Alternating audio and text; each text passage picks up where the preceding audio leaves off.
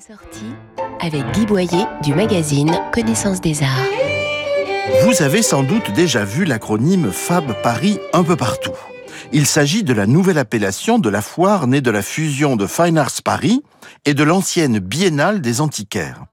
Installée cette année au Grand Palais éphémère sur le Champ de Mars à Paris, elle est entrée dans le club des grands événements internationaux du marché de l'art. Avec ses 110 exposants proposant des œuvres de l'Antiquité jusqu'à l'art contemporain, elle s'adresse à tous les amateurs d'art.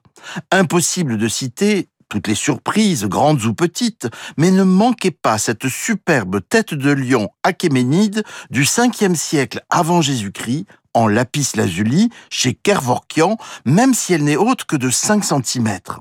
Dans une autre échelle, si on les considère comme d'immenses installations, il faut voir les stands de Steinitz et du portugais Sao Roque, où se pressent de très nombreux objets d'art la peinture et la sculpture modernes, les arts non occidentaux et la céramique sont les points forts de cette édition capitale en attendant le Grand Palais restauré l'an prochain. Fab Paris se tient au Grand Palais éphémère jusqu'au 26 novembre.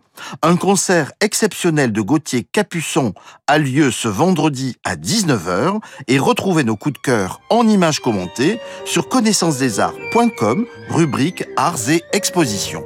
Retrouvez toute l'actualité culturelle dans le magazine Connaissance des Arts, disponible chaque mois chez votre marchand de journaux.